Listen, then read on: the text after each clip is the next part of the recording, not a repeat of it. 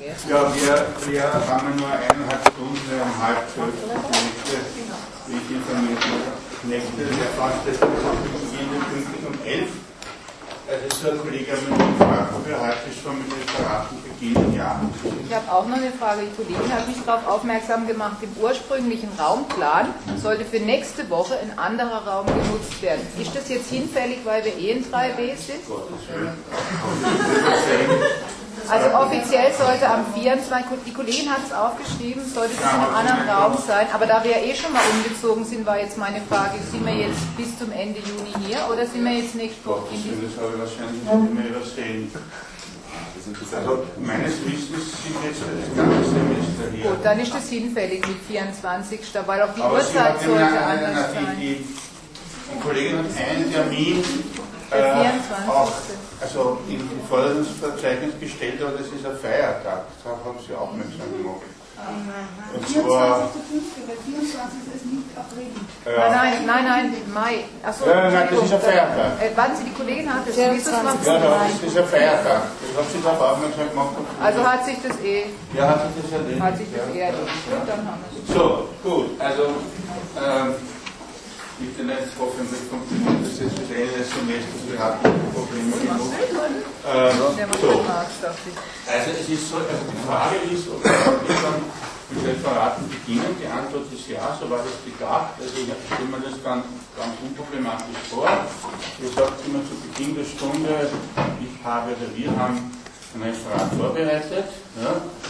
Ähm, ihr könnt auch, wenn ihr nächste Stunde ein Referat halten wollt, das würde ich auch so erst sogar empfehlen, mir das sagen, dass wir da ein bisschen drüber sprechen können, vielleicht ein paar, ein paar Minuten, so der in diese Richtung gehen, ungefähr so.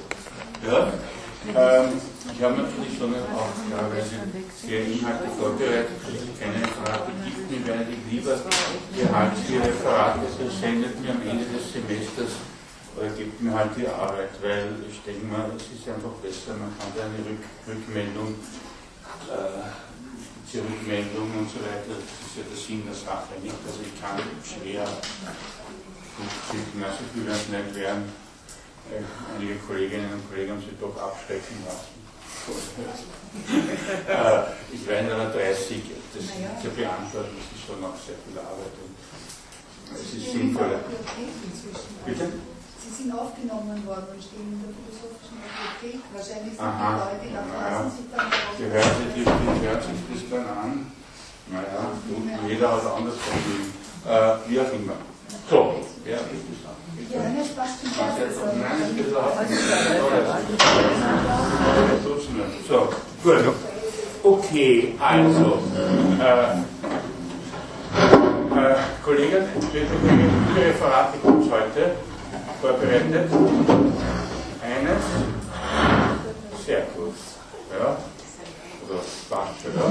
Das, äh, ist ein interessantes Thema.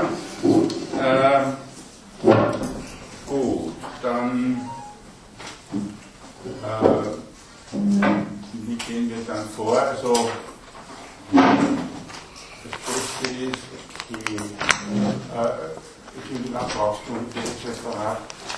Äh, höchstens 15, also circa 10 Minuten. Sehr gut. Dann können wir beginnen mit dem Referat. Das passt eh ganz gut, weil es historisch sozusagen mit Vorläufer beschäftigt, mit Tom oder Thomas Paine. Ähm, ich will jetzt nichts dazu sagen, weil sonst nehme ich die Inhalte weg. Äh, und das passt vielleicht ganz gut an. Ich habe euch versprochen, euch, was irgendwie meiner Auffassung nach schon notwendig ist, ein bisschen ein, einen Einblick zu geben in die diplomatische äh, Werttheorie, weil ohne, ohne die versteht man vielleicht manche gesellschaftlichen Prozesse einfach nicht. Ja. Gut, äh, das braucht auch ein bisschen dran, dass auch eine, eine andere Argumentationsart ist, aber das geht nicht. Gut, okay. Dann, ja, und bitte alle die Referate heute, ich habe so ein Listers und es bitte noch einzutragen. Also, weiß ich nicht, was wäre. Okay, äh, Frau Deckler hat nächstes Mal äh, Zeit, die muss ein Referat zu halten.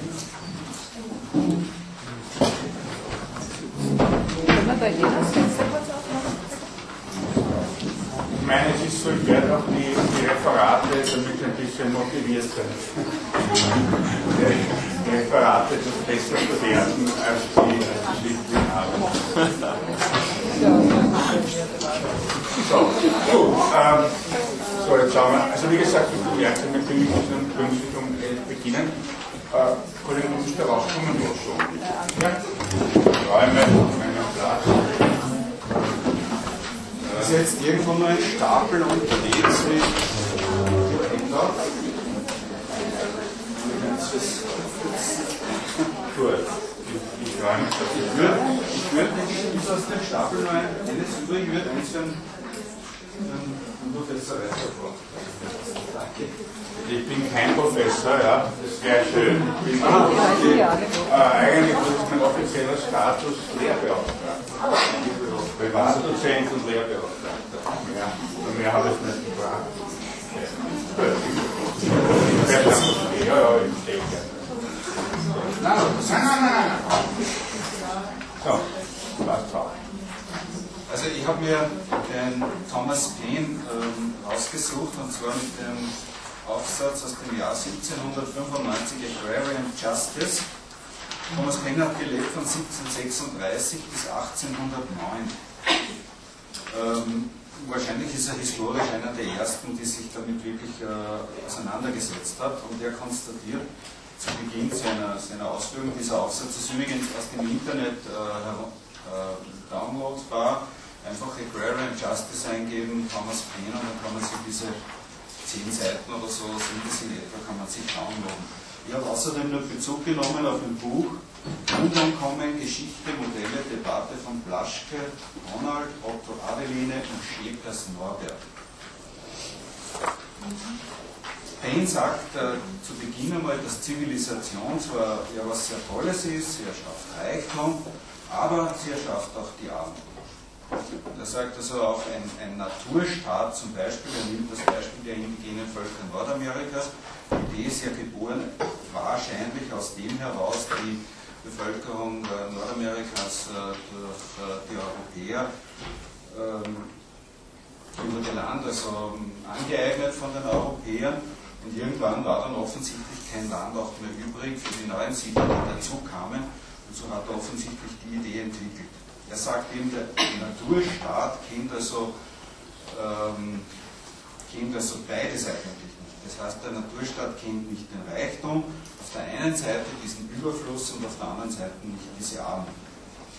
Äh, dabei macht er jetzt ein paar Aufzählungen, äh, wo eben ähm, die Fakten darlegt, dass eben die Jagdwirtschaft ungefähr das Zehnfache an Land benötigt als die Agrarwirtschaft. Und ähm, er meint, dass die Vorteile der Zivilisation, die wir uns erarbeitet haben über die Jahrhunderte, Jahrtausende hinweg, äh, dass die das Bevölkerungswachstum ähm, ja, steigern sollen, aber der Status quo des Einzelnen soll erhalten bleiben, beziehungsweise soll ja sogar vermehrt werden dadurch. Das heißt, die, die gegenläufige Bewegung ist aber die Tatsache, dass es in Europa den Menschen, den armen Menschen nämlich wesentlich schlechter geht als im Naturzustand. Das der Fall wäre bei den Amerikanern. Und daher meint er, dass eine Reform der Regierungssysteme notwendig ist äh, und es keine gewalttätige Revolution bedarf, eben Agrarian Justice statt Agrarian Law.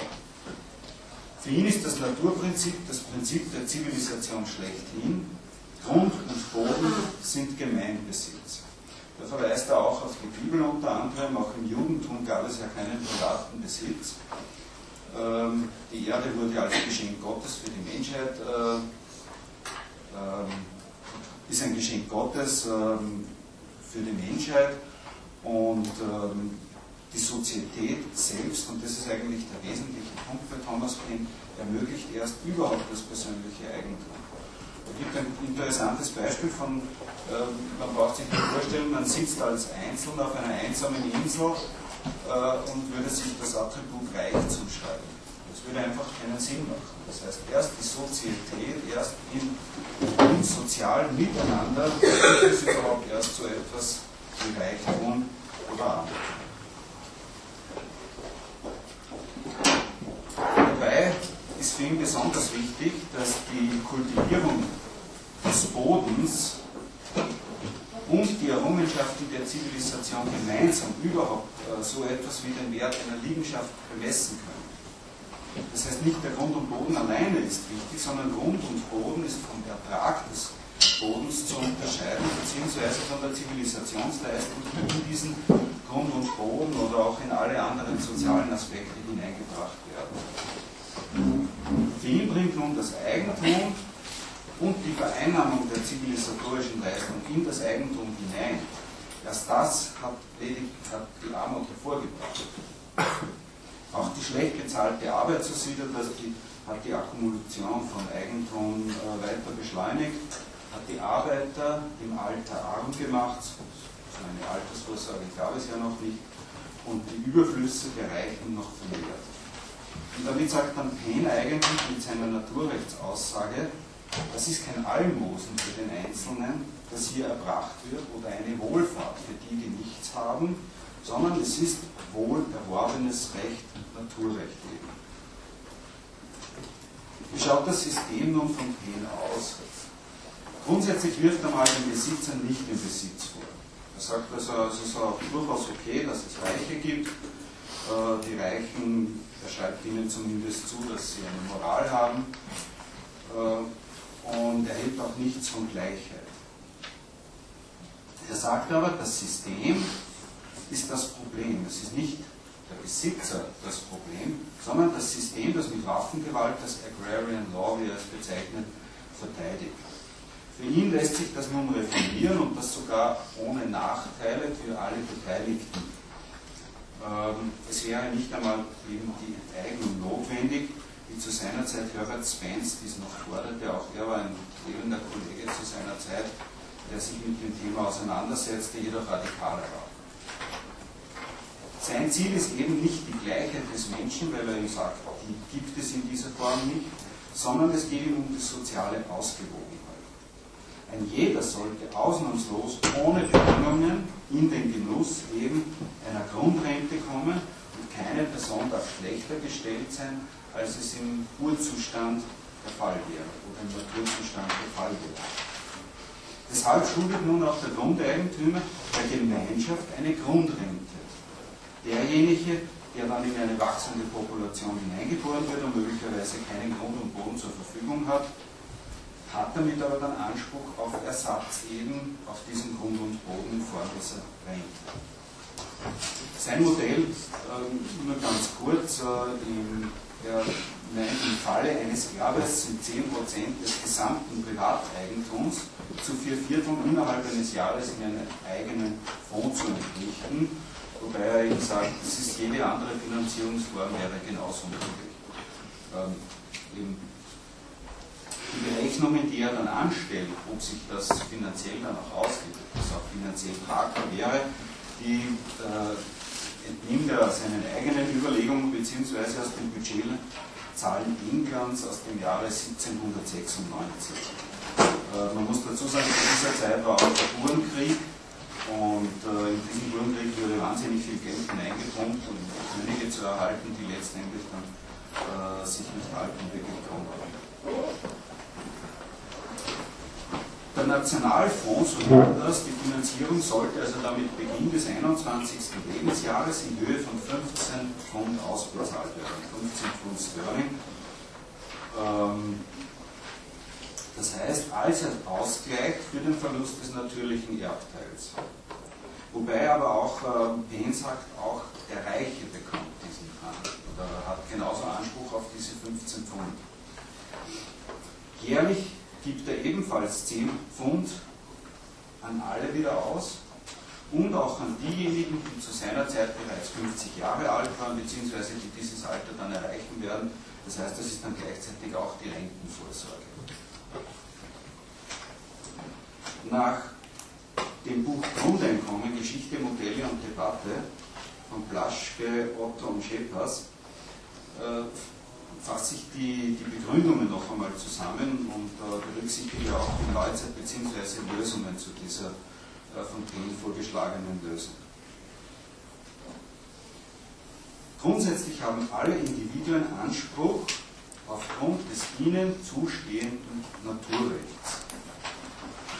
Unabhängig vom Eigentum, welches sie also hervorgebracht haben oder nicht. Äh, das Interessante ist dabei, auch in der Kritik, dass sich das gegen eine allgemeine Bedarfsprüfung richtet. Das heißt, in heutiger Zeit, äh, wenn, wenn das auf die Neuzeit umgelegt wird, dann gibt es ja ähm, die verschiedensten Transferleistungsmodelle, die dann immer mit Bedarfsprüfungen äh, einhergehen. Das sollte damit äh, vermieden werden. Der zweite Punkt ist die Unterscheidungen der Menschen, gleich jetzt Rasse, Herkunft, Ethnie, was auch immer. Ähm, diese Kriterien fordern, wie, ähm, wie die Autoren sagen, Gehässigkeit heraus. Das heißt, diese Missbrauchs- und Neiddebatten, äh, die sind ja gesellschaftszersetzend. Das heißt, mit diesem Argument soll eigentlich der Zusammenhalt innerhalb einer Gesellschaft gefördert werden und nicht so, wie es die FPÖ macht, die eigentlich äh, Menschen auseinanderdividiert in ihrer Art und Weise, wie sie eine Gruppe gegen die andere ausspielt.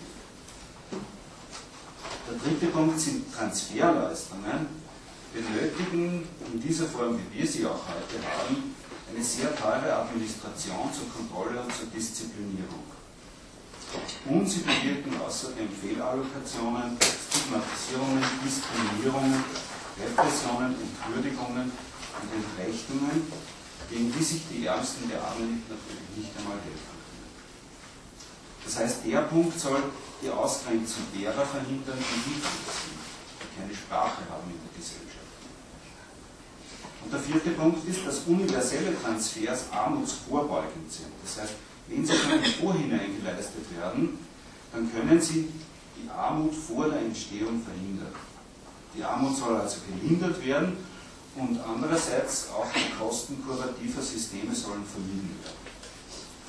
Und noch einmal auch in dieser Zusammenfassung, es geht nicht um Charity, mit der nur die Armen profitieren, es profitieren ja auch die Reichen in einer Gesellschaft. Wenn man sich so sehr stark auseinanderdriftende Gesellschaften wie in Südafrika ansieht, wenn man, hier gibt es schon regelrechte Reichen-Ghettos, äh, die nicht einfach mehr auf die Straße gehen können, die ihre Kinder nicht mehr unbewacht in die Schule schicken können, sonst werden sie entführt.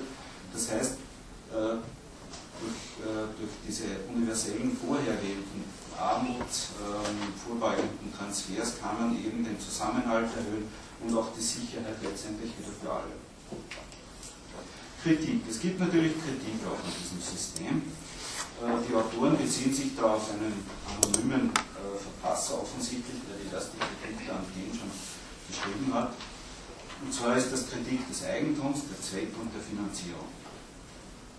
In der Eigentumsfrage wird grundsätzlich bestritten, äh, dass privater Grund und Boden eine Beraubung an der Menschheit wäre. Aber was die Kritiker nicht äh, logisch äh, argumentieren können, ist, dass das Recht aller auf die natürlichen Ressourcen nicht verwehrt werden kann.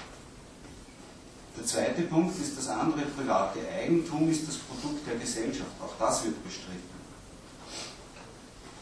Wobei, das geht ein bisschen vielschichtiger dann noch auch in die juristische Auffassung hinein, ähm, weil ja nicht nur das Eigentum das Produkt der Gesellschaft ist, sondern es sind ja auch alle Rechtsprinzipien und alle Rechtsauffassungen äh, letztendlich das Produkt der Gesellschaft.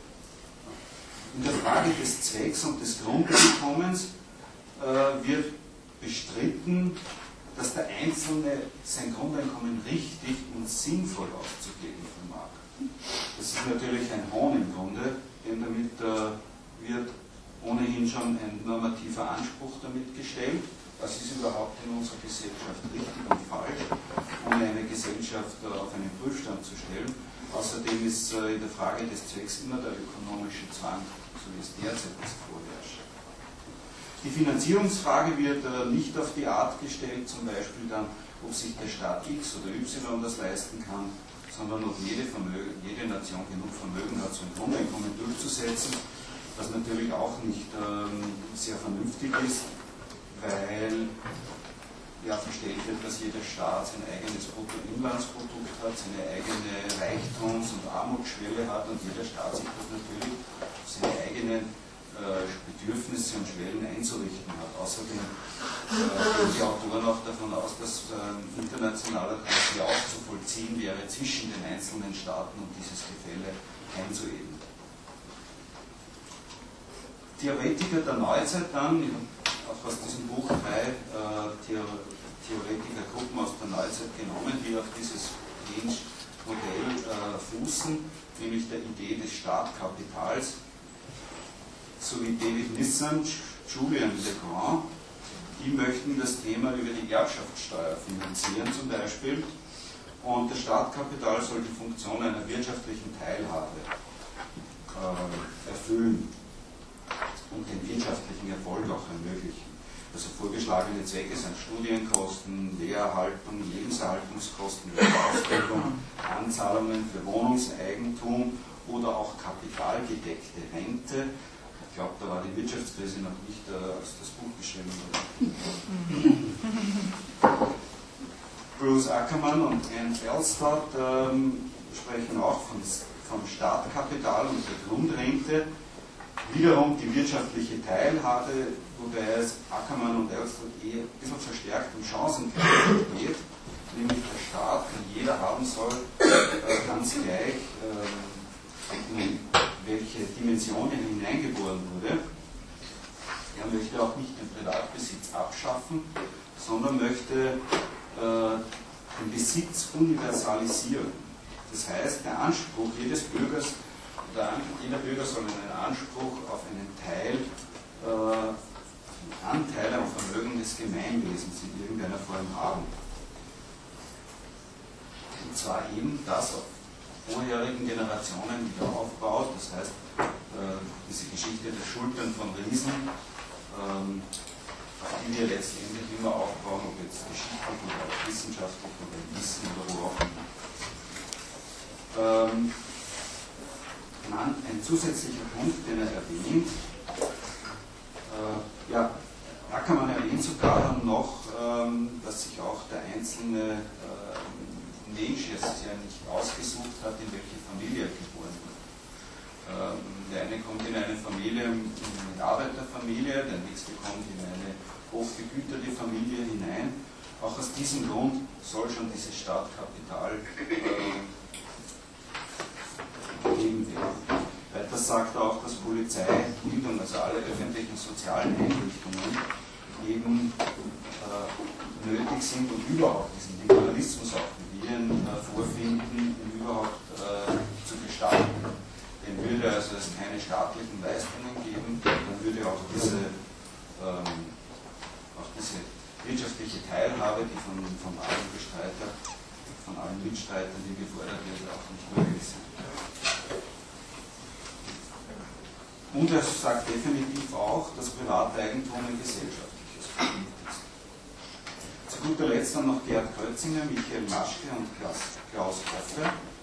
Sie lehnen sich ebenfalls an Ackermann und Erzdorf an, möchten die Finanzierung aber über eine Vermögensteuer bzw. über eine reformierte Erbschaftssteuer durchführen. Äh, wobei Sie am stärksten daran sind, interessiert wieder sind, das Startkapital für die ökonomische Teilhabe einzusetzen. Nun, allen drei Gruppierungen dieser neuzeitlichen äh, Ideen von Payne ähm, ist gleich, dass sie die Idee des Startkapitals verfolgen. Sie haben dann nicht dieses dauerhafte, äh, noch nicht so in dieser Form dieses dauerhafte Grundeinkommen. Äh, was aber nicht zu übersehen ist, dass es immer nur um diese wirtschaftliche und soziale, also wirtschaftliche und ökonomische Teilhabe geht. Das heißt, es geht also auch diesen neueren ähm, Denkern nicht darum, ein soziales Gefüge irgendwo heranwachsen zu lassen. Es geht ihnen auch nicht um Kunst oder humanistische Ideale zu, zu befördern oder Leben zu befördern oder dergleichen. Ähm, aus, aus, meiner Sicht geht es hier, das ist rein meine persönliche Meinung, um eine Normierung, die sich letztendlich unter dem Deckmantel der Ökonomie wieder verbirgt. Danke.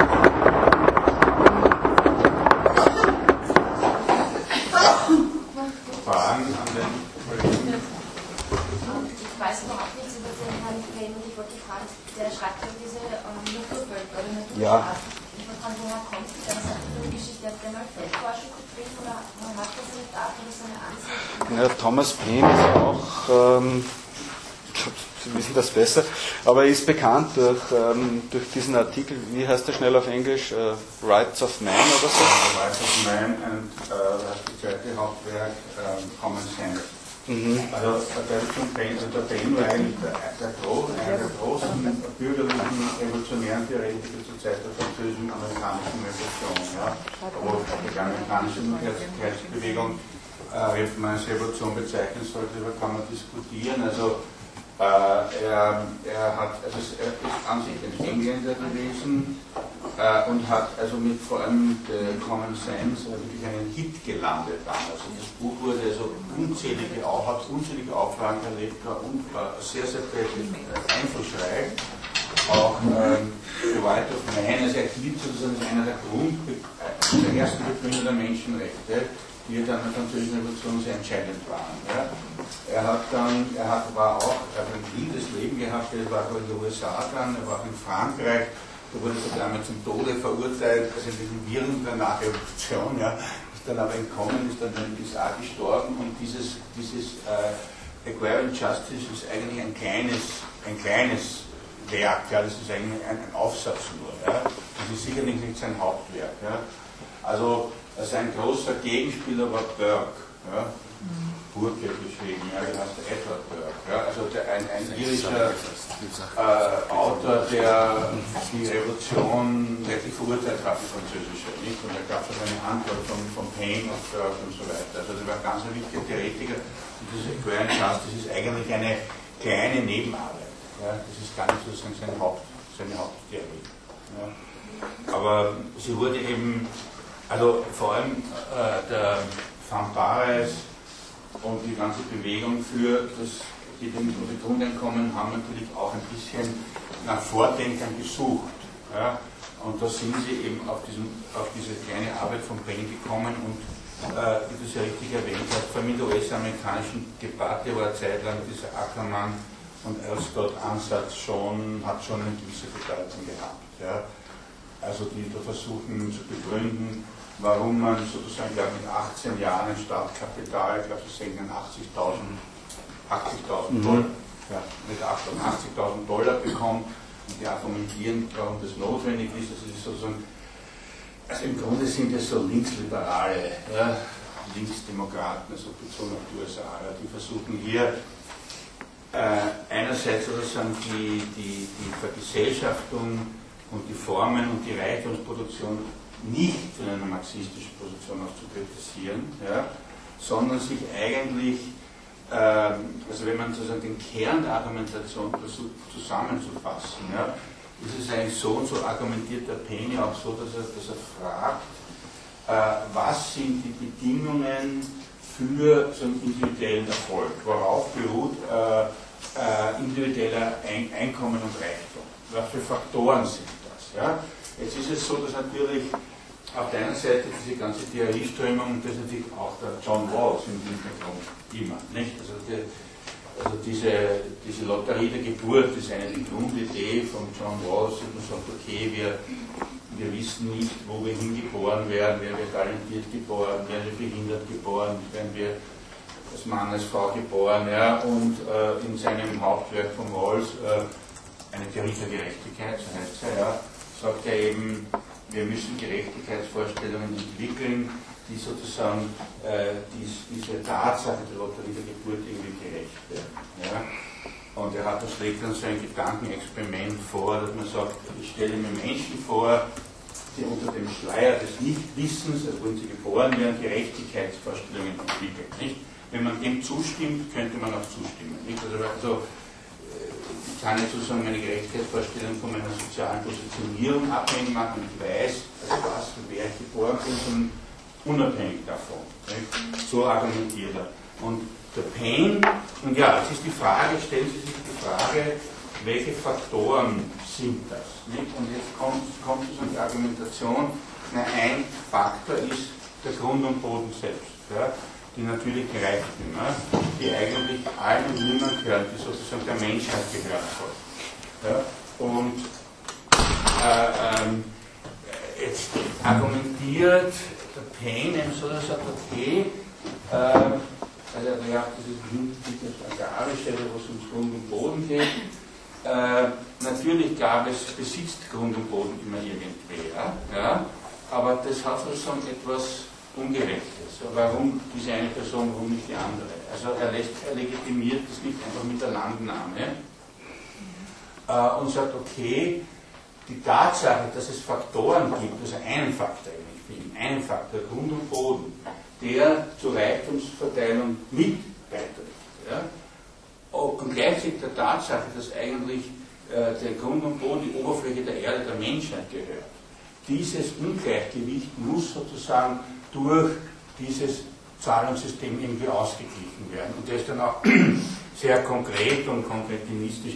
Ich habe versucht, das nachzuforschen, wie viel 15 Pfund eigentlich was man sich darunter kaufen konnte. Das ist gar nicht so leicht. Nicht? Wir sind da 17,6, was soll man sich darunter vorstellen? Das ist wahnsinnig viel, das nicht. Ja.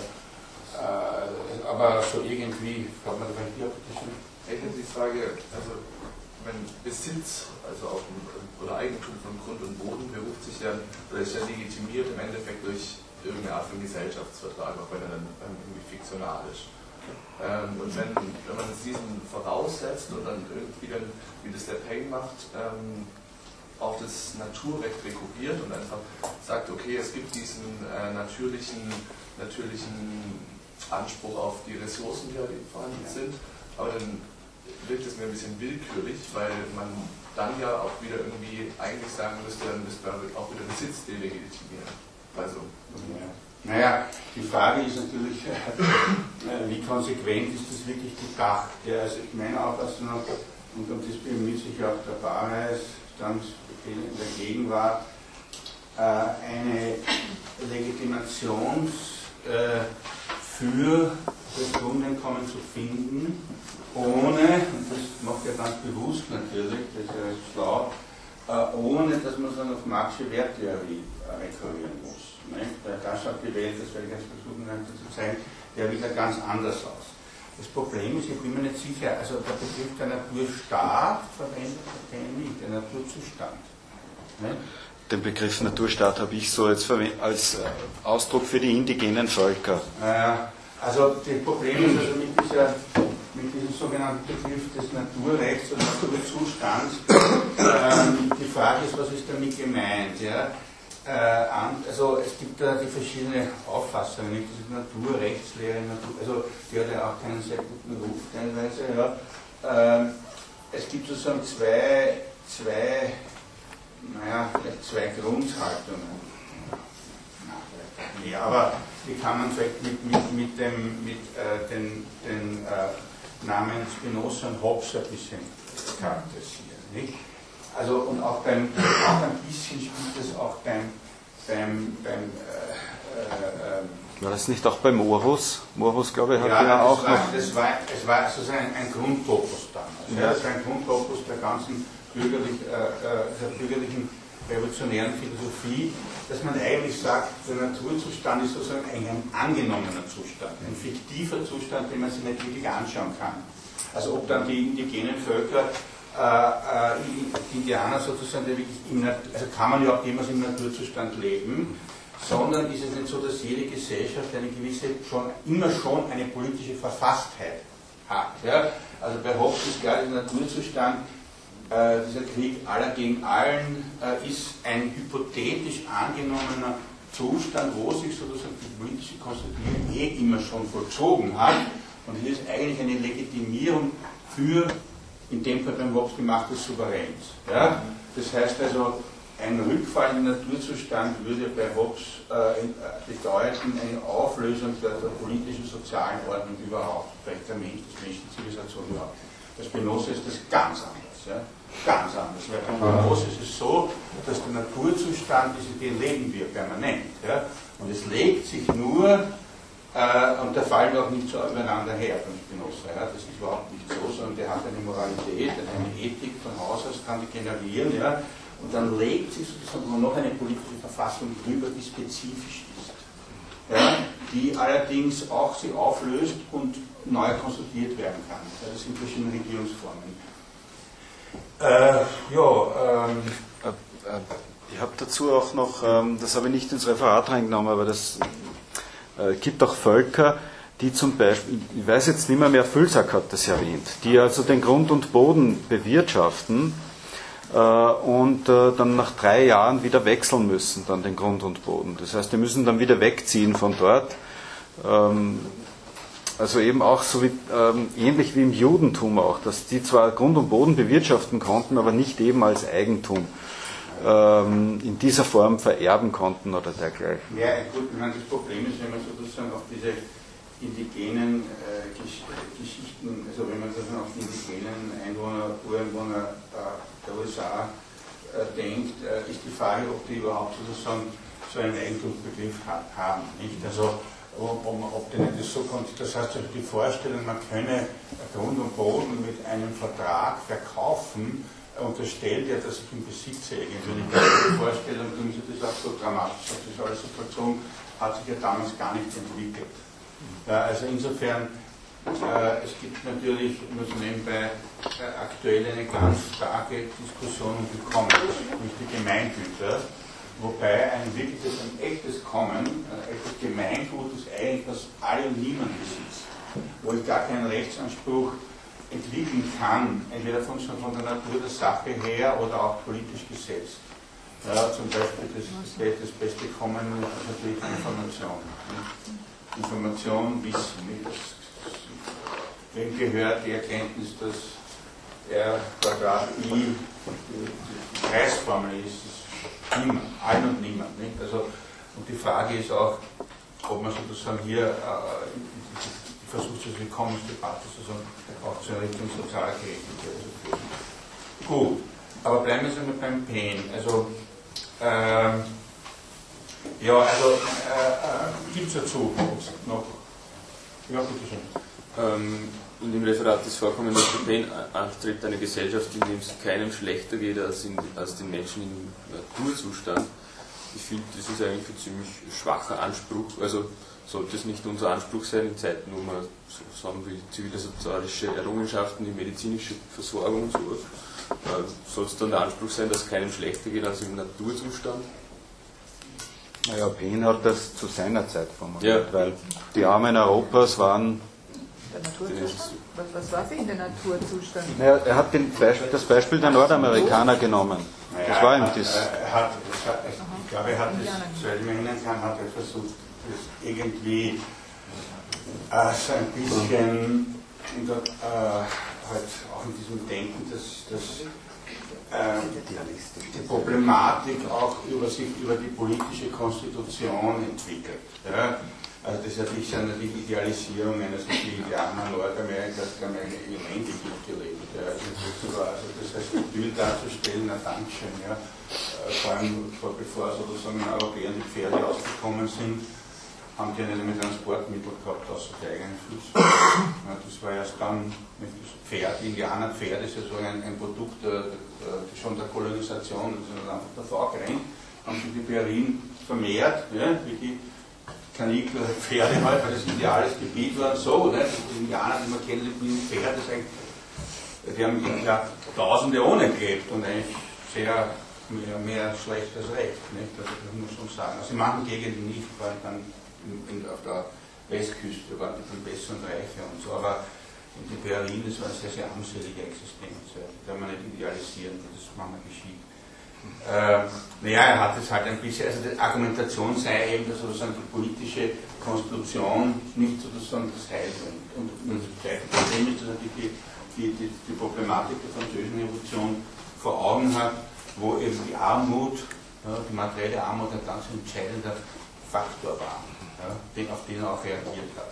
Und das war sein Versuch, hier, hier äh, äh, eben die, dieser ganzen Situation Rechnung zu tragen, so wie ich das sehe. Äh, haben Sie noch dazu das Erste? Ja. Weil ich, ich möchte jetzt doch, das habe ich letztes Mal schon angekündigt, ich möchte es jetzt doch versuchen. Ja? Das ist natürlich eine sehr schwierige Sache für mich und für euch. Ich möchte doch jetzt also einfach ein bisschen eine, zumindest eine vage Vorstellung so, äh, von einer Marxischen Argumentation euch vermittelt. Ich weiß nicht, wer von euch hat überhaupt Kenntnisse Kapital, Marx, wer kennt sich da aus? Aha, oh, eins, zwei, zwei. Wie definieren Sie sich aufkennen? Naja, zum Beispiel, wenn man fragt, was ist der tendenzielle Fall der Profitrate, und man sagt, ah, das ist das und das, oder was äh, Begriffe auch bestehen. Ja? Äh, ja. Was ist, bewirkt der Ausgleich der Profitrate, warum kann man nur einen Klassenbegriff mit dem Ausgleich der Profitrate verstehen? Aber das kommt jetzt gar nicht rein. Also kurz so meine ich das. Okay, na gut, ich werde das ein bisschen versuchen, weil das natürlich, ähm, weil das natürlich sehr äh, wichtig ist auch für die Legitimation. Also wenn man aus der, der Marxischen Perspektive äh, versucht, Ökonomie, gesellschaftliche Verhältnisse zu verstehen, hat man eigentlich mit der üblichen äh, Problematik der Begründung der Legitimation keinerlei Probleme.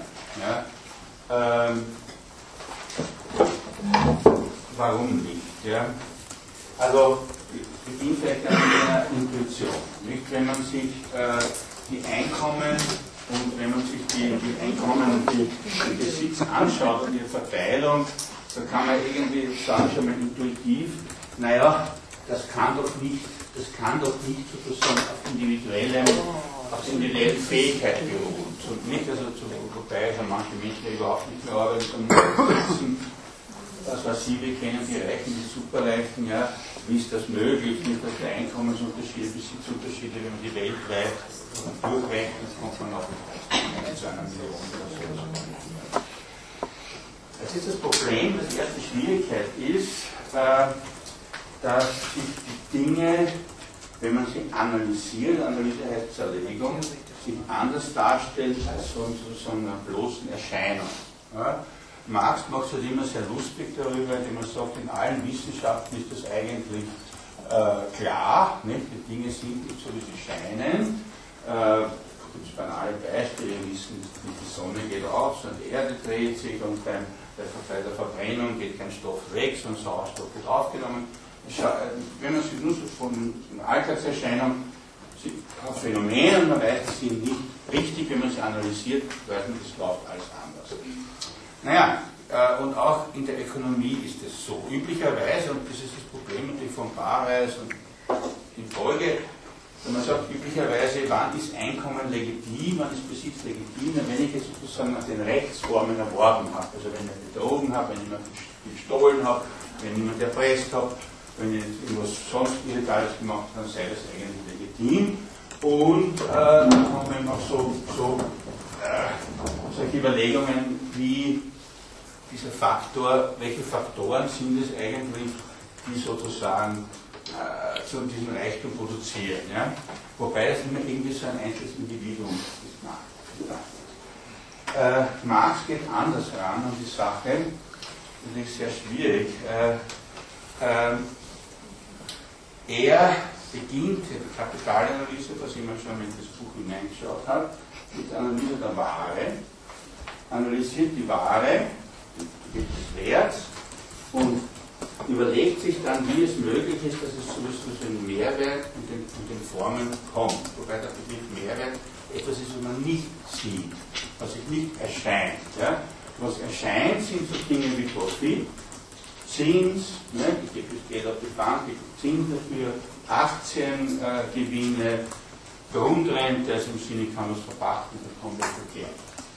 Und die erste die erste Überlegung, die steht so im Kapital nicht drinnen, das ist jetzt sogar eine Abkürzung, dass ich versuche, also diesen, diesen, diesen Ansatz zu verstehen, ist, da ich immer so ein, ein Beispiel, genauso wie das Wasser nicht an der Quelle entsteht, obwohl es aus der Erde dringt. Ja, wir wissen, es regnet und fließt hin, so kann sehr lange Wege zurück und trinkt irgendwo zutage. Genauso ist es mit dem Wert. Das heißt, dort, wo zutage tritt, ne, Beispiel kann man eine Aktiengewinn verdienen, einen Million Euro, oder eine Firma, die hat so und so viel Profit, äh, dort, wo es dann zutage tritt und auch natürlich in der entsprechenden Rechtsform zutage tritt, weil es auch nicht mehr legitim, wieso nehmen wir das überhaupt bewegt? Das ist mein Profit, den habe ich ja in der Tätigkeit gemacht, genauso wie das Wasser dann unterirdisch trans, äh, so, so Prozesse, so äh, gibt es sozusagen auch nicht unmittelbar ersichtlich, nicht unterscheiden, sondern ersichtliche Transferprozesse sozusagen vom gesellschaftlichen Reichtum.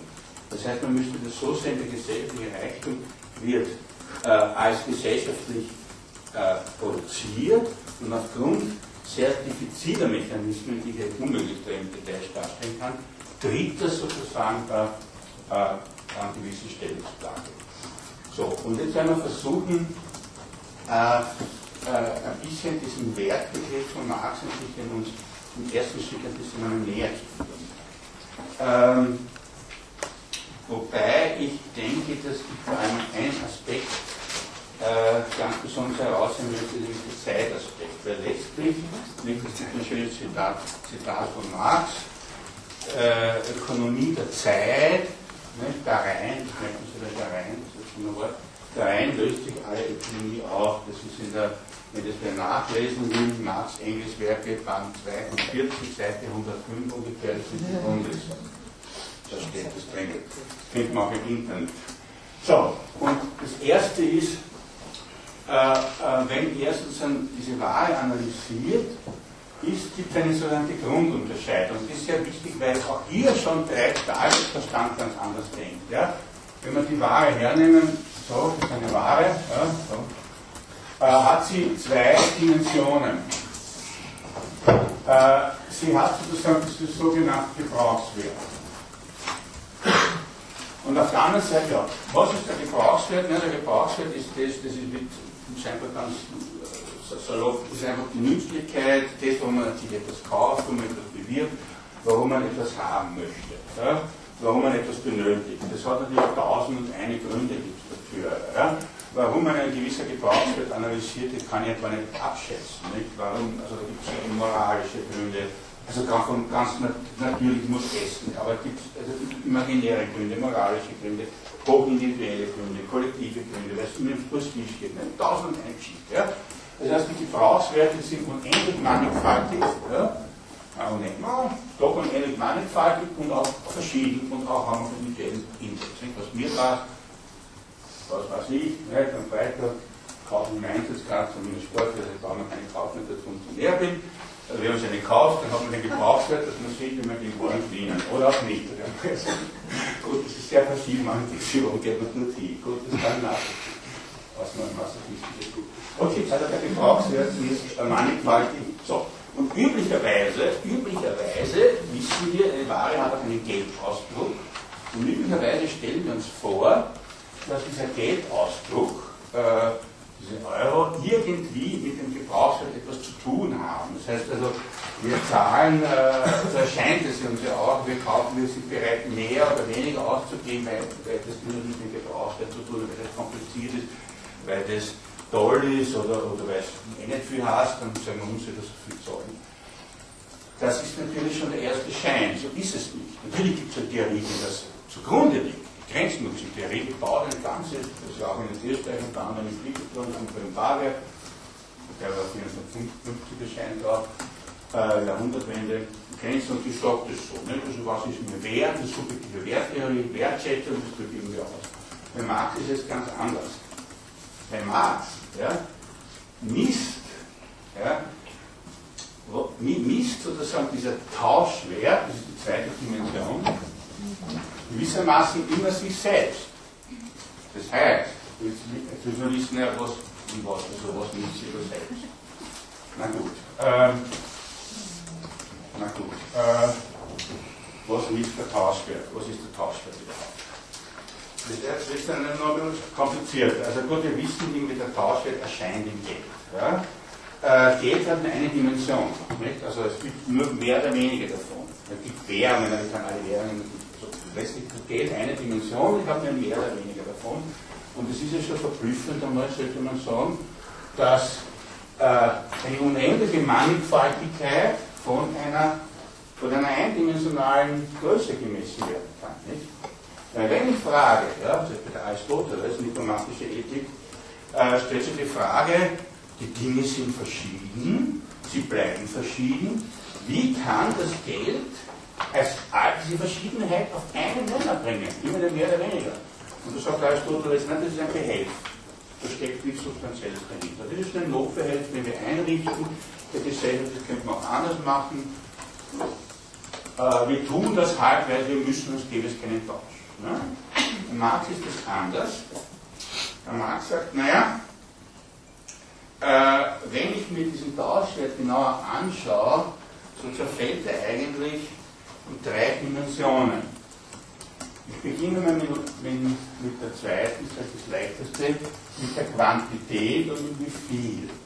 Ja? Und da kommen wir auf die Zeitdimension.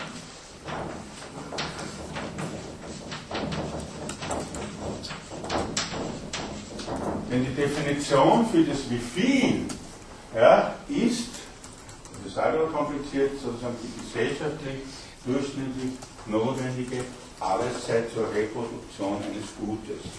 Das ist insofern auch eine gefindete äh, Definition, als sie natürlich zwei Dimensionen wieder hat. Sie hat einerseits eine technische Dimension, aber sie hat auch eine gesamtgesellschaftliche Dimension von der Gesamtnachfrage und Gesamtkultur. Das ist sehr leicht zu illustrieren.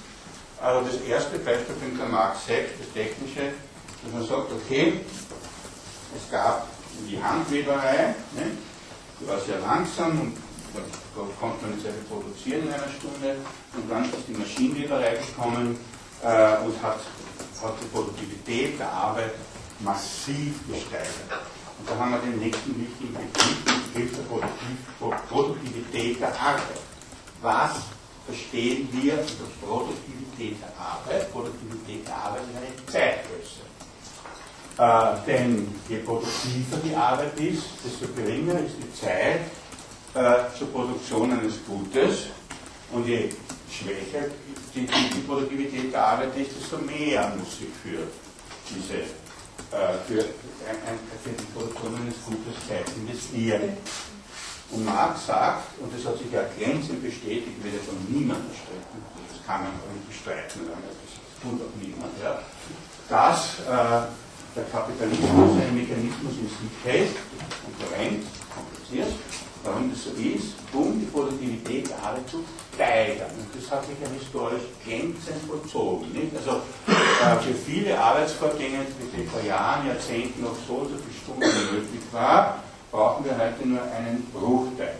Nicht alle Arbeiten, nicht? manche Arbeiten gingen nicht so leicht, kann man die Produktivität nicht steigern, vor allem wenn es Naturprozesse gibt wie Anbau oder auch natürlich notwendige solche Arbeiten wie Arbeiten mit Menschen, Pflegearbeiten, also man kann nicht und so weiter. Also äh, das sind Tätigkeiten, die kann man nicht Produktivität führen, aber andere kann man sie erhöhen, zum Beispiel Textilien. Nicht? Also, und irgendwie muss sich das dann auch in der Wertgröße und in der Preisgröße niederschlagen. Und so ist es auch. Nicht? Also dort, wo sich Produktivität der Arbeit sofort erhöht, so sinkt auch der Preis. Das beste Beispiel ist Textilien. Nicht? Die kosten, glaube ich, vor 30, 50 Jahren so viel. Ja, ich wollte fragen, wo da der Qualitätsanspruch bleibt. Der was? Der Qualitätsanspruch. Hier geht es immer, nur um Qualität ist auch- die- hier geht's immer nur um Quantität und es ist ein Riesenunterschied, ob es jetzt ein, Ja. gibt handgemachte Textilien Ja, ja. oder eine Masch also der Ja, ja. Qualitätsanspruch ja, die bleibt Qualität darunter und ist damit auch selbst eine Zeitgröße. Die Qualität und Seltenheit sind eine Zeitgröße. Warum sind die Diamanten so wertvoll, wenn man drin suchen muss? Nicht? Also man muss ja die Diamanten nicht, weil die Seltenheit ist ja nur das, ist ja ein anderer Ausdruck dafür, dass es in der Diamantenproduktion unglaublich viel Erde Nicht ging genau, es um, um diese Qualitätsanspruch in der produktiven Größe, weil das macht für mich den Unterschied raus, der sich letztendlich wieder auf die Zeit zurückschlägt. Ja, ja, ja, es ist auch die Qualität, ist ja nicht sehr, also äh, billige Qualität hat schnell und schlanker produziert. Ja? Oder, mit, oder mit, mit, mit, mit, mit Rohstoffen, die selber schnell und schnell produziert werden. Und, und Qualität ist auch eine Zeitgröße. Qualität, Seltenheit ist eine Zeitgröße. Seltenheit muss langsam suchen. Die aber im Kapitalismus nicht berücksichtigt werden. Doch, natürlich. Ja, aber größtenteils nicht. Im Prinzip ist alles, was billig, schnell auf dem Markt ist und teilweise mittlerweile so pervertiert, dass es sogar mit Absicht kaputt gehen muss und Ja. schnell, damit es sich schnell wieder ergänzt, ist Ja. mittlerweile sind wir Naja, an gut, dem Punkt im Kapitalismus. Nein, also auch diese, diese, diese Qualität, was man, also wenn man sagt, wir, wir, wir geben mehr Geld für Qualität, das heißt, ich kaufe eigentlich mehr Zeit. Ja? Also das heißt, also diese Zeitdimension ergibt äh, äh, schon die Wertdimension und die Wertdimension der Preis. Und bei der Preis wiederum sozusagen natürlich um den Wert schwankt. Wird das Preisverwichten festgestellt. Die Frage ist natürlich, das ist ganz wichtig, wenn wir die zwei Dimensionen haben, also zwei Zeitdimensionen, äh, sowohl die technische, also die, die Idee ist die von Marx und der sich auch bestätigt, dass sich sozusagen äh, äh, Produzentinnen, die hinter der Produktivität zurückbleiben, früher oder später halt vom Markt verschwinden müssen oder halt dann so Nischenproduktionen ausweichen, ausweiten können, aber das muss auch wieder funktionieren. Nicht? Also es gibt immer noch Schuster, der immer statisch für die Schuhe herstellt, die kosten 500 Euro, die sind noch prominente, die halt sich nachstellt. Aber was passiert da 1000 Euro? Ja, das gibt es, aber das ist ja nicht gesellschaftlich. Fast unter Max Werte wunderbar, aber das ist ja nicht das Schnitt. Ja? So man für die Massen Schuhe erzeugen. Das heißt also, das das Zweite. Die Zweite diese, Zufuhr und Nachfrage ist auch nicht stark. Weil das ist ja ganz logisch. Eine Gesellschaft kann nicht nur Schuh, äh, äh, Schuhe produzieren, sondern kann nicht nur Schuhmaschinen produzieren. Da muss es zwischen Schuhe, Maschinen und Schuhe einen entsprechenden äh, Verhältnis geben. Das analysiert der Marx im zweiten Band des Kapitals, das Reproduktionsschema. Die Frage ist, woher weiß man denn das? Woher weiß man denn das, ob meine Produktion genau die richtige Zeitgröße ist? Ich weiß das gar nicht. Ja? Ich erfahre das krisenhaft hinter meinem Rücken. Wir kennen schon den ersten Krisenbegriff bei Marx. Ja? Niemand weiß das. Ja? In der Realität natürlich versuchen Produktionsfirmen das abzuschätzen, was gibt der Markt her, wie kann ich da produzieren, aber das kann auch schief gehen und den Betrieb so. Also letztlich ist, das, letztlich ist das eine krisenhafte, hinter den Linken hergestellte äh, Dimension. So, äh, das heißt, wir haben die, die, die Quantität des wie viel des Werts. So Marx immer korrekt ironisch sagt, das ist das ist die meisten. Ne? Aber was ist die Qualität des, des, des Werts? Ja? Um welche Zeit handelt es sich da eigentlich? Und äh,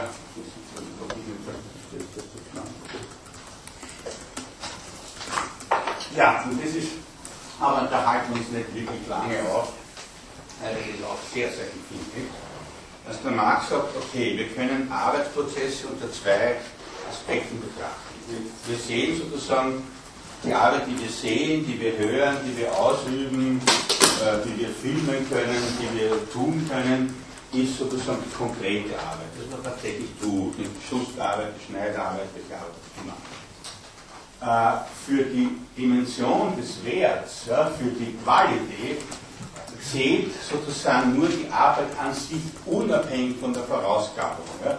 Das nennt Marx die abstrakte Arbeit. Abstrakte Arbeit. Abstrakte Arbeit ist sozusagen, wenn ich vom Inhalt der Arbeit einfach abstrahiere. Wenn ich sozusagen sage, was am Schnittarbeit, Schneidarbeit und so weiter gleich ist, ist einfach Arbeit.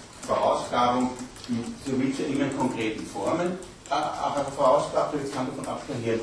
Man kann natürlich auch gesellschaftlich von einer Arbeitsform in die andere überwechseln. Das passiert ja auch im Kapitalismus, je nachdem wie Arbeit nachgefragt wird. Und das ist jetzt sehr simpel gesagt, es gibt eine wilde Debatte um die abstrakte Arbeit, was das eigentlich ist und so weiter und so fort, die schenken wir uns.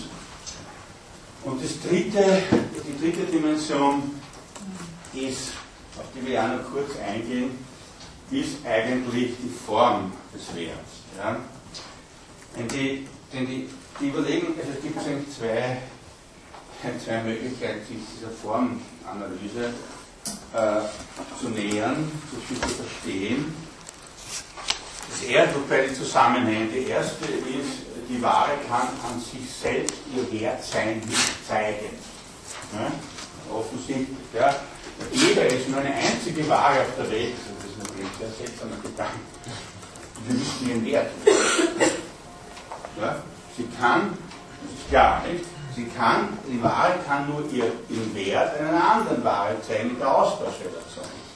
Wenn ich eine Ware A habe, weiß ich ihren Wert, wenn ich weiß, wie viel ich von B bekomme, oder C, oder D, oder E, oder F und so weiter. Das heißt, ich kann eine ganze Liste von Waren, dann weiß ich die Quantität, dann weiß ich wie viel. Nicht? Wenn einer sie kann, nicht um heißt auch Tauschwert, ja? weil sozusagen ein in sich, in sich beruhender Wert, der sich nicht in, der Relation zeigt es sozusagen eine Widerspruch in sich. Ja? Ähm, das heißt, dass sie die Ware darstellen, und so denken wir auch. Nicht? Was wir allerdings machen, dass wir nicht nur sagen, was ist das, was ist das wert, das sind 10 Euro und dann haben wir eine ganze Kette von Waren, die wir auch um 10 Euro bekommen, sondern wir sagen gleich 10 Euro.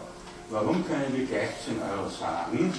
Weil Marx das Geld so ableitet, dass er sagt, es eine Ware fungiert als Wertspiegel für alle anderen Waren.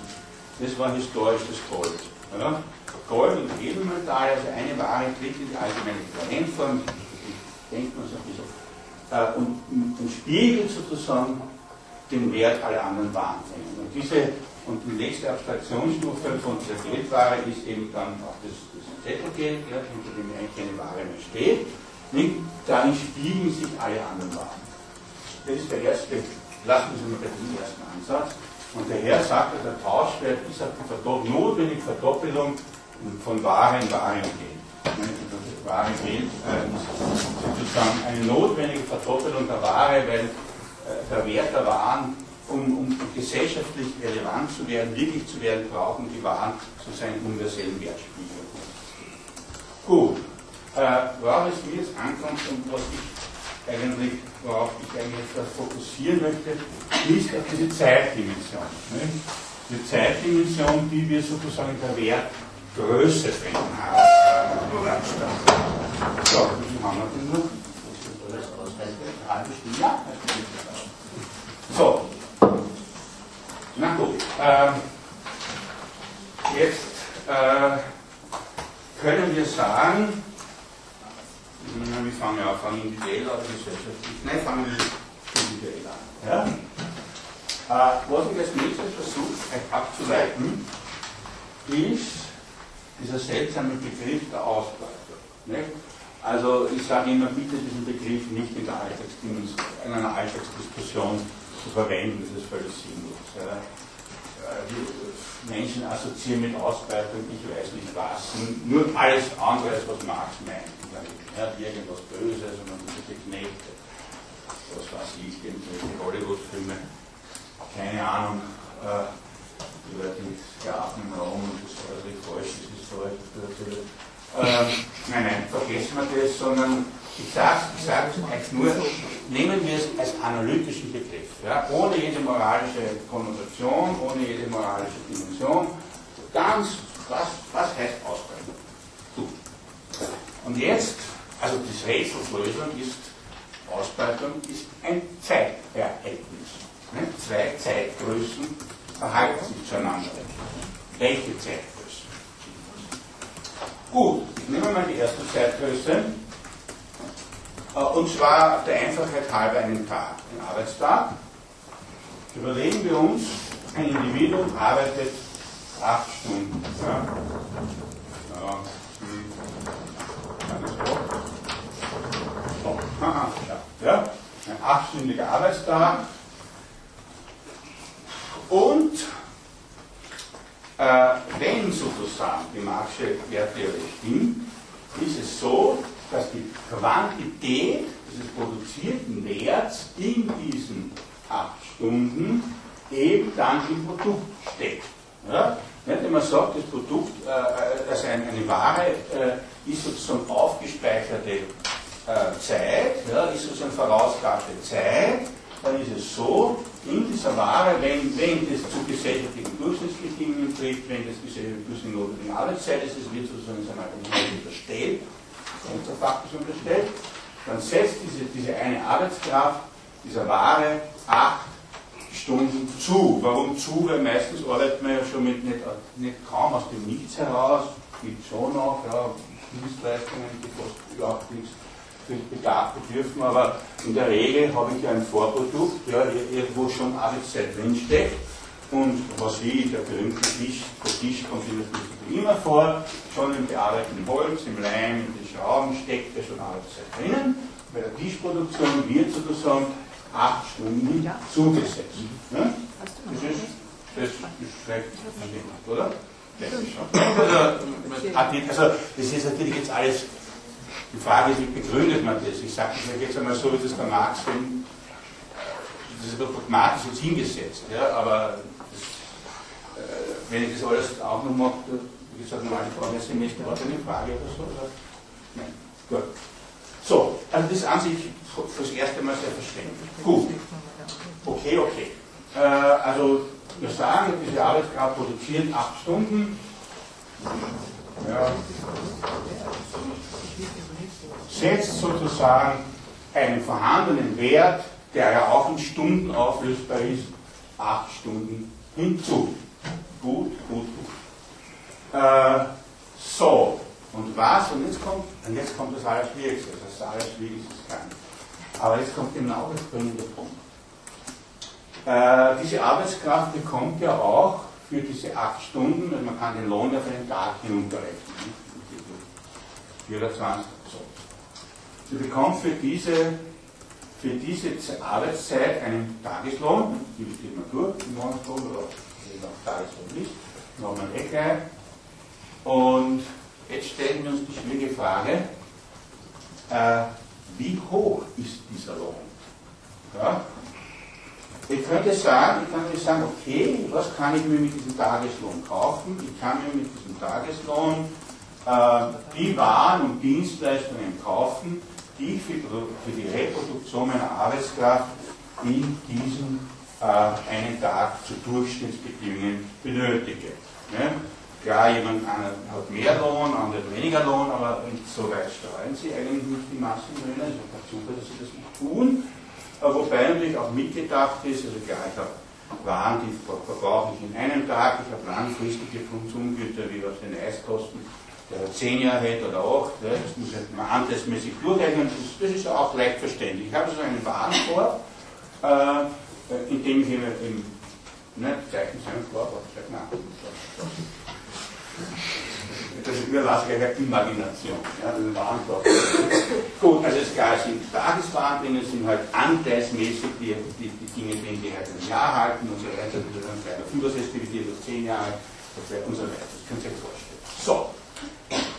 Und jetzt ist es so, dass dieser Warenkorb äh, entspricht was?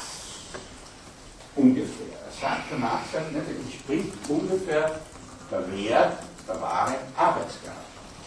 Wobei er, und das ist natürlich darstellungsstrategisch sehr geschickt und auch notwendig, er sagt, ich habe den Wert aller Waren gesellschaftlichen Durchschnitt so bestimmt, dass die Wertgröße, die Quantität, entspricht der durchschnittlich gesellschaftlichen notwendigen Arbeitszeit zur Reproduktion. Das heißt, der Tisch, wenn der halt, nehmen wir an, er hat 10 Stunden Vormaterial, ja, das ist wurscht, ja, irgendwie Holz und so weiter stehen 10 Stunden, dann wäre der Tisch 18 Stunden wert. Ja. Das ist dann natürlich der Preis schwankt da, das ist sehr flexibel, sonst wäre das für das System dann funktionieren. Ja, und jetzt stellt man sich die Frage, wie hoch ist eben der Wert der Wahlarbeitskraft? Und kann man sagen, ja, der Wert der Wahlarbeitskraft ist so hoch eben für, diesen, für die Stundenanzahl, die in diesem Arbeitskorb stecken, in diesem, in diesem Güterkorb und auch Dienstleistungskorb. Und die grundlegende Auffassung von Marx ist die, dass er sagt, diese Zeitgröße ist geringer und muss geringer sein als äh, die Zeitgröße des Arbeitstags. Das heißt, diese Zeitgröße, in dem sind vier Stunden, das heißt das Beispiel von Marx dem Kapital. In, aus diesen vier Stunden kann ich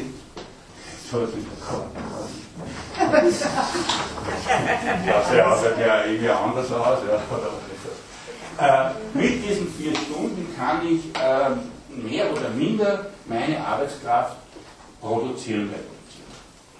Und das heißt, ich habe jetzt eine Zeitdifferenz. Ich habe einerseits die Zeitdifferenz, die ich dem Kapital liefere, dem wir das 8 Stunden, und dann ich das Lohn zurückkriege. Das wäre in dem Fall 4 Stunden. Und die anderen 4 Stunden, was ist mit denen? Die kassiert das Kapital sofort als Mehrwert, der über komplexe Mechanismen ja, über Ausgleich der Profitrate, über Zinsfuß, über Grundrente, dann in den herrschenden Kassen verteilt. Ja, bitteschön. 10 Ja? So, und jetzt kommt aber der entscheidende Punkt. Ja? Man sagt doch, Moment, Moment, Moment, Moment, ich bekomme nicht die Arbeitskraft bezahlt, sondern die Arbeitszeit. Ne? So schaut es ja aus. Ne? Wenn ich sage, 8 Stunden, äh, dann, dann äh, kriege ich 8 Stunden, ich arbeite 8 Stunden, also bekomme ich auch 8 Stunden bezahlt. Ne? So schaut es aus. Das ist dieser notwendige Schein. Der notwendige Schein, mit der diese Zeitdifferenz mit Notwendigkeit verschleiert ist. Weil im übrigen Bewusstsein sind wir 8 Stunden bevor. Und jetzt können wir zum Beispiel, wir machen folgendes, wir setzen, wir setzen eine Arbeitsstunde, setzen wir gleich mit irgendeiner fiktiven Währung, was weiß ich, äh, irgendwas, Dollar oder ist völlig egal, und eins. So, und jetzt könnte man das sehr schön zeigen, wenn man sagt, wie hoch ist denn dein Stundenlohn? Und sagt, naja, 0,5. Das ist so der übliche Stundenlohn für eine Arbeit.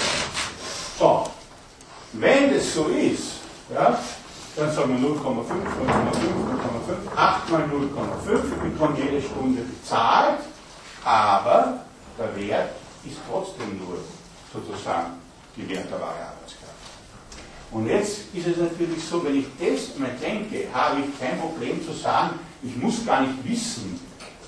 Erstens einmal kann ich sagen, okay, der Lohn kann da wandern, er kann raufgehen, er kann runtergehen, er kann sich entwickeln, das tut er auch. Ja? Aber kapitalistische Produktionsweise funktioniert nur dann, wenn er geringer ist. Wir haben, wir haben also, äh, das Zweite, was wir natürlich haben, ist auch diese Länge des Arbeit, der Arbeitszeit. Ja? Nicht nur der Lohn variiert, sondern es können die Leute, Leute zum Beispiel eben 8 Stunden arbeiten oder 10 Stunden oder 12 Stunden oder in dem Fall, wenn Sie nur vier Stunden arbeiten, halbtags, bekommen Sie dann nur zwei, damit kann man sie gar nicht reproduzieren, die Arbeitskraft. Das ist ein Zusatzverdienst. Das heißt, wir haben elastische Grenzen, die durch mannigfache, und der Marx analysiert sich genau, gesellschaftliche, ökonomische, politische, soziale Prozesse bewegt werden. Das Ganze ist natürlich noch gefinkelter.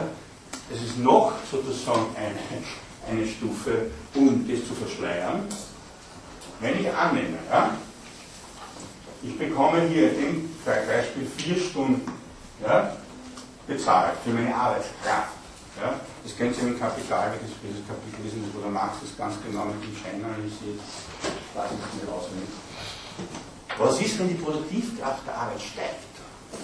Wenn die Produktivkraft der Arbeit steigt, ist nach der ganzen Definition es möglich, in diesen vier Stunden mehr Waren zu erwerben, weil ja sozusagen die Produktivität der Arbeit den Wert einzelner Ware senkt. Das heißt, ich habe eine ganze Reihe hochdynamischer Verhältnisse, die sozusagen diese Basisverschleierung noch einmal verschleiern in der Form. Darum ist das so schwierig. Ja, darum ist das auch sozusagen, also der gesunde Menschenverstand sagt, na was, nicht, wo soll die Ausbeutung sein, das ist was Moralisches, ja, ich, kriege acht Stunden, ich, äh, ich arbeite für acht Stunden, nicht mein Lohn, was auch nicht immer der Fall ist, weil in China teilweise wurden die Löhne ausgezahlt, massive Kämpfe gegeben.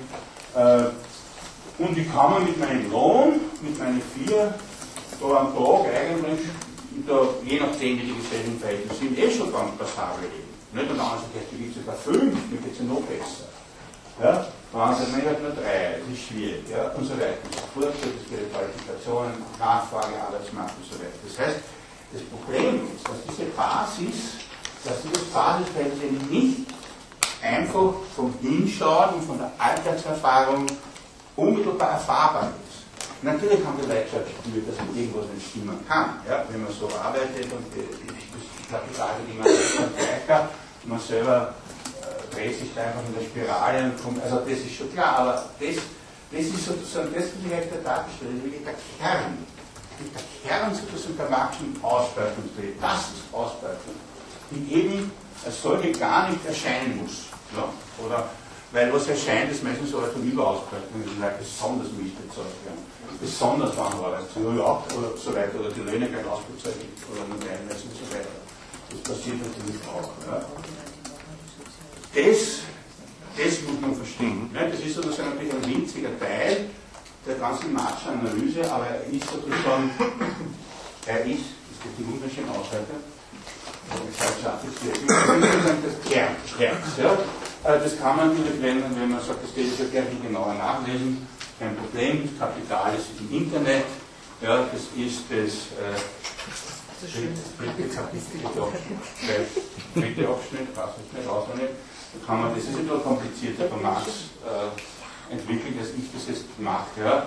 Aber wenn man das im Kopf hat, ja, das ist, hat man, aha, nicht darum geht's, um das geht's. Ja. Das kann man dann auch schnell nachlesen. Äh, so. Und jetzt machen wir folgendes. Machen wir folgendes. Äh, wir lassen die ganze Grafik eigentlich so stehen und sagen, na Moment, das was für eine, ich habe eine Arbeitskraft, einen Arbeitstag genommen, das gilt ja einfach potenziert ja, für die Gesamtarbeitsstunden, die in einer Gesellschaft geleistet sind. Also ich weiß nicht, wenn es 100 Millionen Werktätige gibt, kann ich ja das alles mit 100 Millionen multiplizieren und diesen 100 Millionen und diesen Mehrwert, diesen Mehrwert, M, äh, auch mit 100 Millionen oder mit 1000, völlig wurscht. Ja. Das heißt, das, was ich sozusagen hier individuell als Basisverhältnis habe, habe ich auch Gesamtgesellschaft. Ja. Ich kann mir das vorstellen, das ist sehr leicht, in einem Tag werden so und so viele Milliarden Arbeitsstunden geleistet, nicht? acht mal irgendeiner großen Zahl, dann gibt es die Tageslöhne, diese vier auch irgendwie, und dann habe ich sozusagen auch den Mehrwert. Und das Schwierige, das Befindliche ist auch, dass sozusagen sich dieser Mehrwert nicht einfach, und das ist das Beispiel mit dem Wasser, simpel in der Tasche dieses einen Kapitalisten befindet, sondern ja, über mehrfache Prozesse, die ich jetzt nur den Überschriften nenne, über den Ausgleich der Profitrate, über das Leihkapital, also die Bankzinsen, und dann noch einmal komplexer über die Grundrente zwischen den herrschenden Klassen verteilt. Ja? Das heißt, es kann durchaus sein, dass der andere Kapitalist eigentlich, vor allem wenn er klein ist und eine hohe organische Zusammensetzung hat, das ist das nicht bleiben, äh, gar nicht so viel rauskriegt. Ja? Obwohl er sozusagen, also versteht, ist so wie das Wasser, das sich dann über diese Mechanismen verteilt.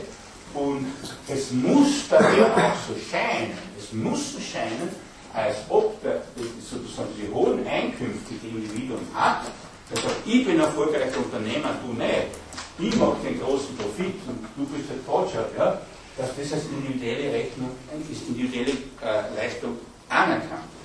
Und wenn wir jetzt sozusagen aber die, die, noch einmal die Voraussetzungen uns überlegen, wie ist das möglich, habe ich eigentlich zwei Voraussetzungen.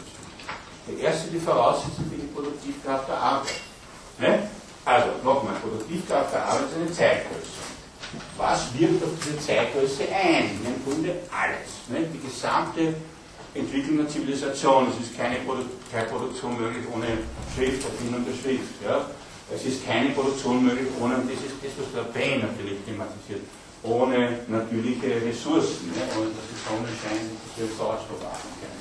Es ist keine Produktion möglich ohne, ohne äh, Wissen, ohne Information und vor allem ist auch keine Produktion möglich ohne gesamtgesellschaftliche Arbeitsteilung. Nicht? Das ist ja klar. Nicht? Es kann nicht einer sagen, ich bin Pilot, ich fliege das Flugzeug von A nach B, das ist meine Leistung. Ja, schon, schon.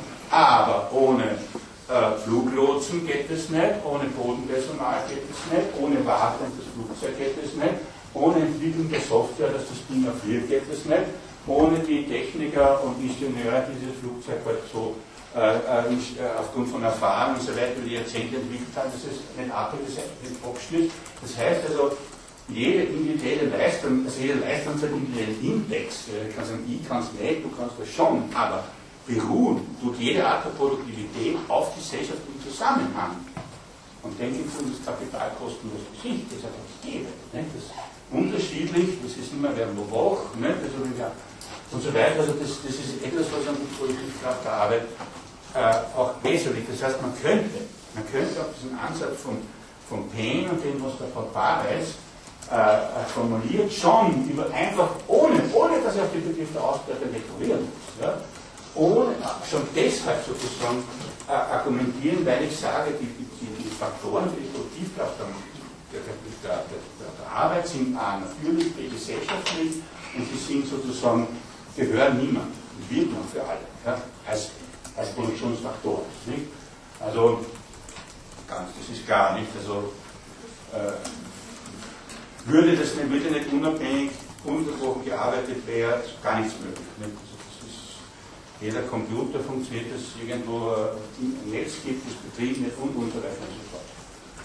So, wenn man aber sozusagen das mit dieser, mit dieser, mit, wenn man dies, diese Zeitdifferenz ernst ja, dann kann man sagen, okay, diese Löhne wandern sozusagen, das sind die Masseneinkommen, das wandert sozusagen in Form der Masseneinkommen halt als Lohn und auch, äh, äh, auch als, als, als Erwerbsarbeit, sozusagen die Taschen der überwiegenden Mehrheit. Und das wandert sozusagen in Form von eben Profit, Zins, Grundrente, bei Aktien ist es ein bisschen komplizierter, aber das ist wirklich das fiktiven Kapital, das ist ein Steuerregister. Äh, äh, sozusagen in die, in, die, in die Taschen sozusagen der besitzenden und herrschenden Klassen. Richtung heißt, da hat wirklich eine herrschende Klassen am Sinn. Was Herrschende, die herrschen aufgrund dieses Zeitverhältnisses, dieses dechiffrierten Zeitverhältnisses.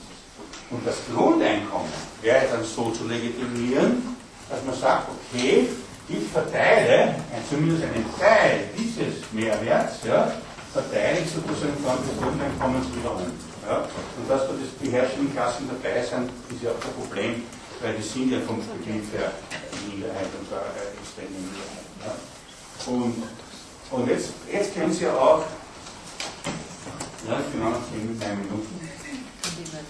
Und wenn, das Interessante ist jetzt, ja, wenn dieser, dieser von mir skizzierte Ansatz richtig ist, wenn der was trifft, ja, dann kann man auch aktuelle historische Phänomene besser verstehen. Ich habe in der ersten Stunde versucht, äh, da war mein guter Freund da schön gegenüber, habe ich versucht ein bisschen äh, zu argumentieren, das Grundeinkommen mit der Transformation des Fatismus zum Postfatismus. Ich weiß nicht, wer sich da hoffentlich noch erinnern kann, das war schon ganz gut. Ähm, ähm, oder aufgrund also dieses Folgendes, was ja auch möglich war, das zu können. Äh, und jetzt überlegen wir uns folgendes, was sind, und zwar ganz, also ganz cool auch, ne, ohne nicht, vergessen wir nicht diese ganzen Argumentationen, die da, da dranhängen, was hat sich denn eigentlich in dieser Transformation vom Fordismus zum Fordismus durchgesetzt? Der Fordismus war eine streng geregelte Gesellschaft für gewisse Bereiche, für gewisse Formen mit dem inländischen Arbeiter. Die Arbeitszeit war sehr geregelt. Ja, der Lohn war geregelt, Kollektivvertrag, äh, dann Stimmen, Alter irgendwie. Äh, und vor allem also nicht nur die Tagesarbeitszeit geregelt, ja, also acht Stunden wird dann verkürzt, äh, äh, was man auch mit dem Phänomen ganz leicht erklären kann, aber das ist springend. Äh, es wurde die Lebensarbeitszeit geregelt, es war, der, der, der, wenn man in Pension geht, war das ziemlich festgestanden, da verkürzt. Und was tut jetzt sozusagen, was ist jetzt aktuell geworden? Diese Entgrenzung. Und eines ist doch klar, überlegen wir uns ganz, ganz cool, ja, äh, wovon hängt denn die Größe dieses gesamtgesellschaftlichen Ems ab? Hm? Na, ganz einfach. Das hängt erstens ab von der Länge der Arbeitszeit. Ja, je länger die Menschen arbeiten, desto größer wird das M bei fixen Löhnen. Das hängt natürlich ab von der Größe der Löhne. Wenn ich die zum Beispiel jetzt da senke, steigt das M. Nicht? Es gibt ja, es gibt ja äh, in einigen Ländern Europas, in sehr vielen Ländern Europas, gibt ja einen Mindestlohn. Nicht? Also gerade in Österreich Deutschland keinen, aber es gibt in, in Westeuropa, also in, Frankreich, der hat es mit, das sind 1,6 Euro, glaube ich. In England gibt es einen, ist sehr gering, 6 Euro. Irland, äh, Spanien gibt es auch einen. Und es gibt auch in Osteuropa Mindestlöhne, die gehen dann in Bulgarien, glaube ich, 30 Cent oder so. Ja. Und auch in Griechenland hat es einen Mindestlohn gegeben. Den gibt es immer nur, wobei natürlich, den muss man auch bekommen überhaupt, weil äh, die regulären Anstellungen waren de facto nur im Staatsapparat, im staatsnahen Betrieben, also privat schon bei ja. Und die haben den Mindestlohn gesenkt von 22 bis 33 Prozent. Dann teilweise ein Drittel hineinkommt. So, der nächste Punkt ist, äh, das heißt, man hat sozusagen äh, man merkt, also wenn sozusagen an diesen Grenzen gezogen wird politisch, ja, ist es klar, dass dieser Mehrwert steigen muss. Das zweite ist natürlich auch, es hängt natürlich von Anzahl Arbeitskräfte ab. Es ist ein Unterschied, ob in einer Gesellschaft 6 Millionen Arbeiter oder 7. Ja? Auch bei den gleichen Verhältnissen, weil sich das mehr multipliziert. Und da steht zum Beispiel auch, und das ist ein wichtiges Argument für das ganze Grundeinkommen, wir werden uns ja hoffentlich auch mit der feministischen Kritik am Grundeinkommen beschäftigen. Ich nehme an, ich hoffe, dass da irgendwer äh, entsprechende Argumente uns vorstellen wird. Die sind also ich kenne sie im Grunde, aber die sind auch interessant und die müssen auch ernst nehmen.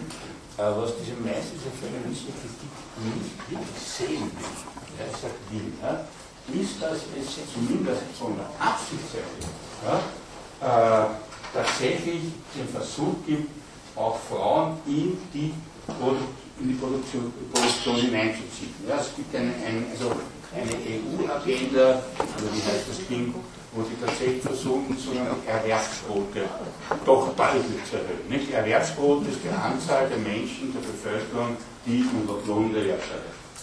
Ja? Und die haben die ernsthafte Absicht, das fast um 7, 8 Prozentpunkte hinaufzusetzen europaweit. Das geht nur bei einzelnen Frauen. Ja? Ob das denen gelingt, das ist wieder eine andere Geschichte. Und vor allem zu welchen Bedingungen ist wieder eine dritte Geschichte. Aber an sich das Absichtserklärung. Das heißt also, es ist nicht so, dass wir in einer Gesellschaft leben und man sagt, Frauen zurück an den Herd. Nicht? Das, das halte ich für 70er Jahre ich sehe das so. Ja, bitte schön. Wie beurteilen Sie da jetzt die Lage in Deutschland, wo ja gerade sehr heiß diskutiert wird, wegen, äh, wie nennen Sie das in Deutschland, Muttergeld, Betreuungsgeld oder sowas? Und dass ja da zwischen CSU und CDU einen großen Streit Ja. Aha. weil eigentlich im Abkommen der beiden Parteien beschlossen wurde, ähm, dass eigentlich das Betreuungsgeld eingeführt werden soll. Dass Kinder, glaube, bis zum Da geht es aber, um, aber um Kindergarten. Es geht darum, dass, dass man entscheiden soll, ob man ein Kind im Kindergarten tut oder ob die äh, zu Hause die Kinder betreuen können und dafür ein Entgelt bekommen. Darum geht es da im Prinzip. Also das ich muss ich ehrlich sagen, zu meiner Schande, ich kenne die Diskussion als Lied. Kann ich Ja, ja, ich kann jetzt nicht so bildsartige Stellung ja. Natürlich, es gibt immer ein bisschen, es gibt natürlich schon andere Positionen auch Gesellschaft. Das verschwinden natürlich nicht. Ja.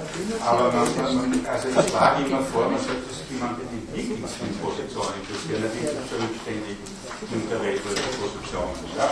Äh, Das ist natürlich auch eine, das ist eine schwierige, das ist natürlich eine Das ist ein schwierige Sache, nicht? Also, woran orientiere ich mich jetzt eigentlich? Weil die anderen sagen, sind natürlich relevant. Ja? Aber weil zum Beispiel die FPÖ zuerst gefallen wird, also ich äh, denke mal, klar, ja, die gibt es und die haben eine gesellschaftliche Macht und die sind auch bedeutend, aber ich blicke sehr gern sozusagen auf diesen technokratischen Mainstream. Ja? Also es gibt äh, zum Beispiel, äh, was die dann entwickeln, zum Beispiel solche Thinktanks wie die Bertelsmann Stiftung, Moody's, wie heißen die alle, das ist, das Bertelsmann, also diese äh, modernen Denk, Denkinstitutionen, die dann Regierungen beraten, äh, Firmen beraten, ja, also die sind ja nicht hinterwäldlerisch. Ja. Also das, da merkt man schon das Wuse, ja, das ist ja denen egal, ja, aber, aber wo, wo, worauf die abzielen, genau das. Ja. Und da, da, da, das, ist, das ist natürlich schon eine, eine damit, ich habe immer so einen schwarzmalerischen Blick auf die Gesellschaft. Also das ist schon komplexer. Nicht? Man muss sich schon fragen, ob nicht dieser Postfatismus auch hier Richtung Lebensstile, sexuelle Orientierungen äh, Dinge ermöglicht hat, die im Fatismus tabu waren. Also man muss die Stammelvariante sehen. Aber das rein vom Zeitverhältnis her, und das zeigt natürlich auch in Statistik. Ja? Also das ist, das, also kann man dokumentieren. Ja? Also ich komme davon, in den USA ist das noch ärger. Ja? Ich habe eine Statistik, da kann ich eigentlich nur eine Minute, das, das kann ich nicht mehr zeigen, wo das wirklich zeigt, wie das auseinandergeht. Ja? Das wird so einem Gini-Koeffizient, also das ist einmal Kerns gemessen, Gini-Koeffizient, Gini und italienischen Statistiker. So, äh, da wir um halb raus müssen, danke für heute.